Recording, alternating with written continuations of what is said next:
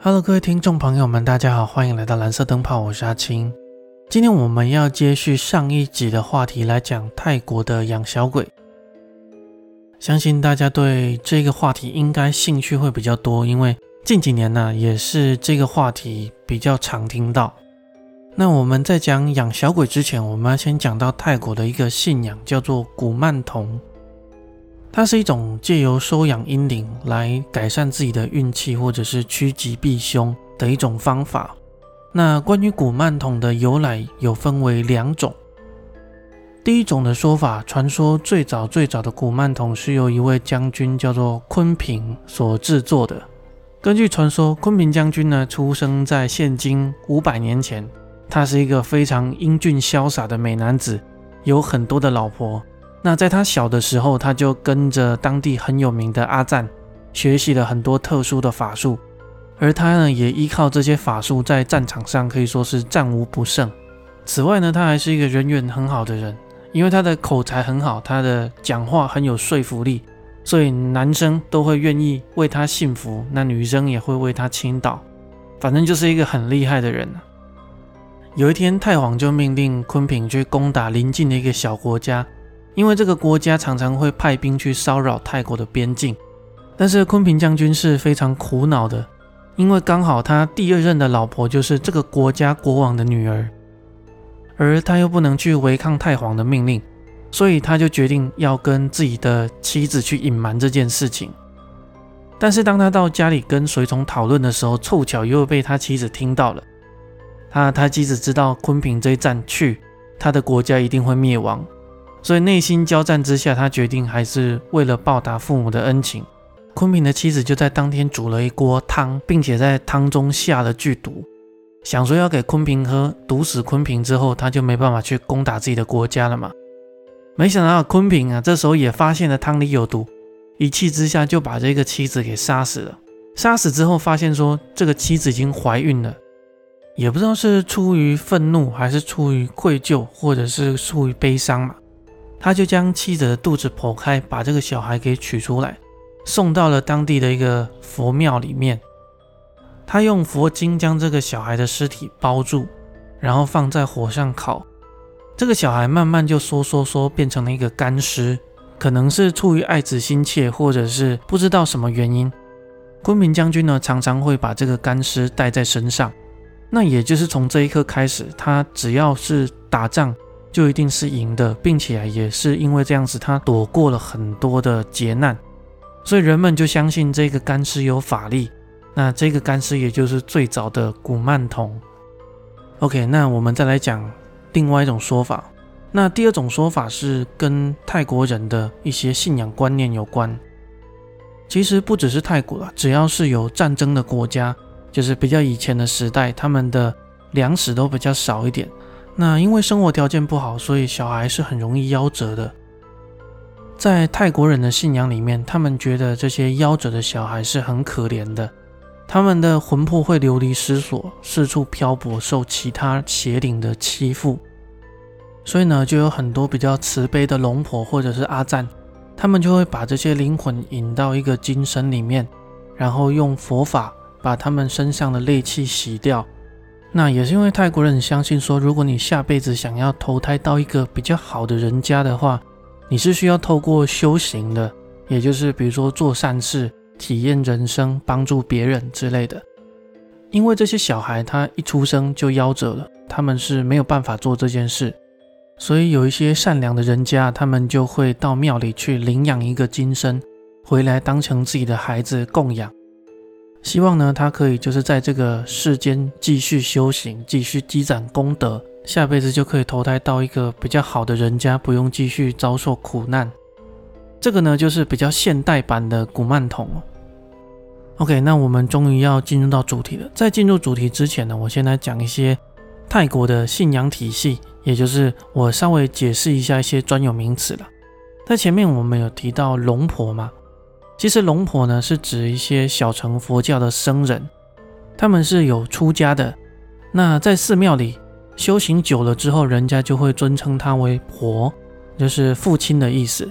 那渐渐的呢，只要你出家之后，人家为了表示对你的尊重，就会用龙婆来称谓。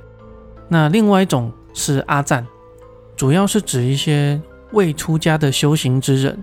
那这些修行的人呢，渐渐他们的修为越来越高之后，人家就会称呼他为阿赞，就表示你这个人是一个大师。关于阿赞，就是他们未出家，所以他们可以不用守那么多的戒条。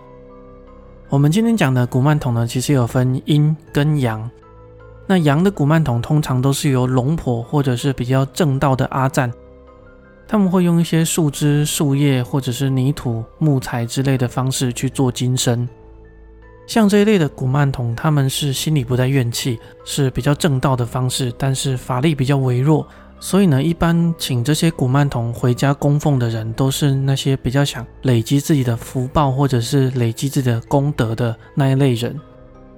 有些黑巫师或者是降头师觉得这种东西的法力不够强大，所以呢，他们就利用一些阴料来做古曼童。这些阴料就是指一些比较邪恶的材料。比如说人的胚胎、婴儿的尸体、他们的骨头或者是尸油，然后再找一些愿力强大的阴灵，强行的定入这个金身里面。比较弱的是一些因为意外或者是枉死的小孩。那有比较强的是那种，就是比如说胎死腹中，或者是出生就死了。甚至还有一种更强的是，我在资料里面看到那种一尸两命母子的那一种的。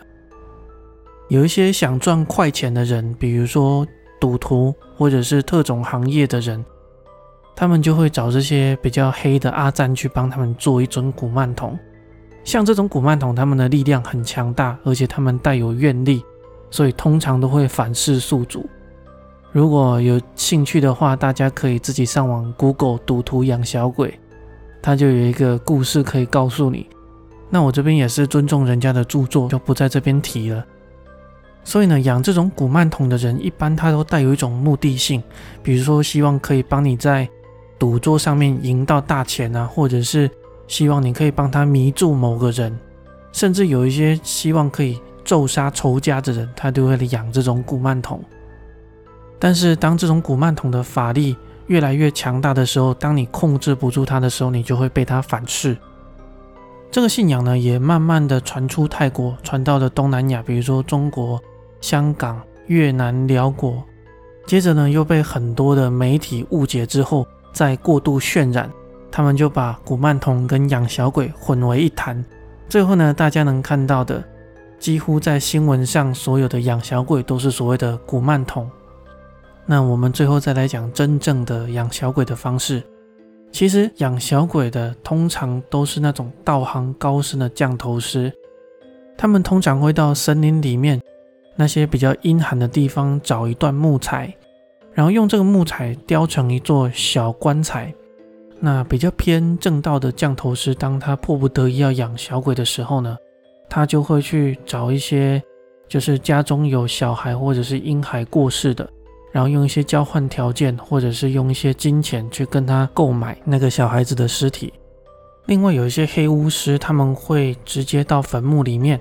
去把这个棺材挖出来，将死者的头颅取走，然后他们会用蜡烛去烧这个尸体的下巴，让这个下巴下面的脂肪溶解之后，把那些尸油滴进这个棺材里面，在经过咒法之后，这个魂魄就会听人使唤，服从他的命令。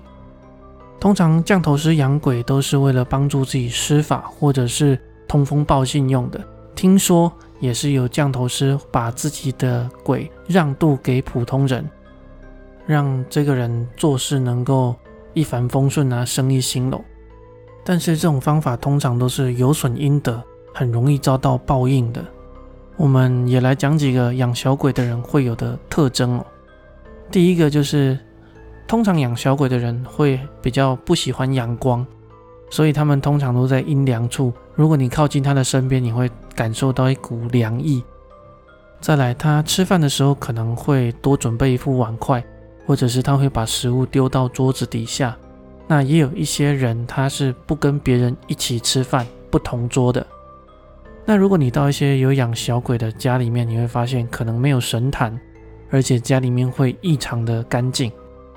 那也有一些很明显的特征，它就是会跟空气说话，或者是跟娃娃说话。当然，如果你真的强烈怀疑的话，你可以请他往下看。如果你在他的眼白上方看到一条红线的话，他就有可能是养了小鬼。但是哈，也有可能他只是睡眠不足。总之，不要随便的去怀疑一个人。像这一类神秘学的话题，因为现在科技也这么发达了，如果你想相信就相信，但是我们也不要迷信。我们今天的节目就到这里，感谢大家的收听。我们就下一集再见。